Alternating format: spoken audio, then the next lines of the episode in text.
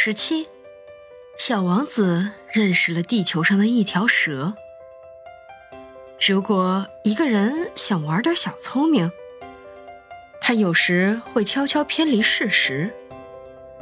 我告诉你们，点灯者的故事，并不是完全符合实情的，而且我意识到，对于那些不了解地球的人。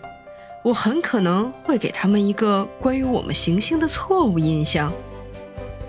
人类在地球上只占了很小的地盘。生存在地球表面的二十亿居民，如果他们笔直站立，并且稍微靠拢一些，就像召开某个公共集会那样。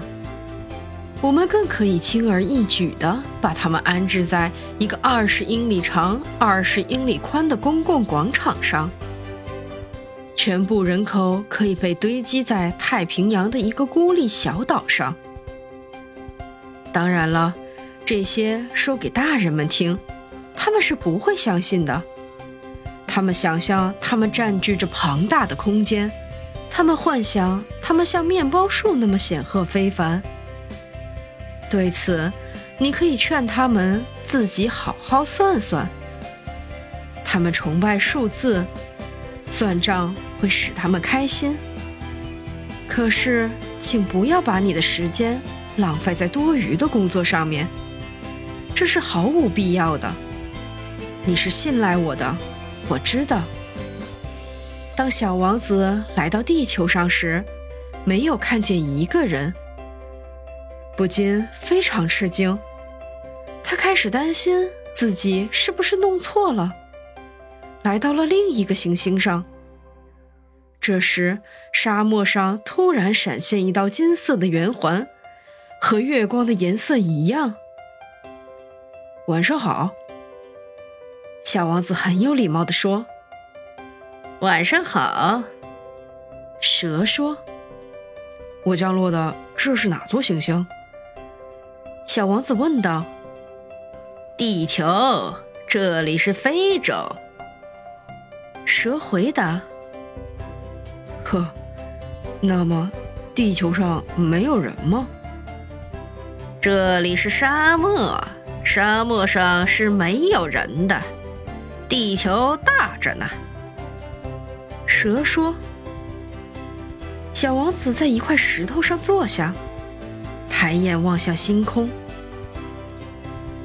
我不知道是不是这样，他说：“星星们被点亮了，在空中闪闪发光，为的是有朝一日，我们每个人都能重新找到自己的星球。瞧，我的星球，它正好在我们头顶上，可是多么遥远啊！它很美。”蛇说。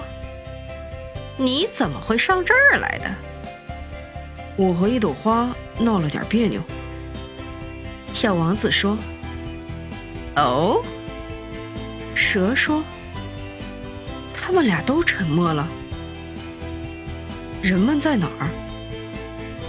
终于，小王子又挑起了话题：“沙漠里有些孤独，在人群中同样孤独。”蛇说：“小王子久久地注视着他。你是一只滑稽的动物。”最后他说：“你只有一根手指头那么粗，可是我比国王的手指还要厉害。”蛇说：“小王子笑了。你并没有多大威力，你连脚都没有，你甚至没法旅行。”我可以把你送到很远很远的地方，比任何一只船所能带你去的地方都远。蛇说：“它将身子缠绕在小王子的脚踝上，像一只金色的脚镯。无论我碰到谁，我都会把他送回老家。”蛇又说：“你可是天真无邪，而且……”来自一颗星星。小王子没有回答。你感动了我，使我产生怜悯。在这座花岗岩构建的地球上，你是这样脆弱。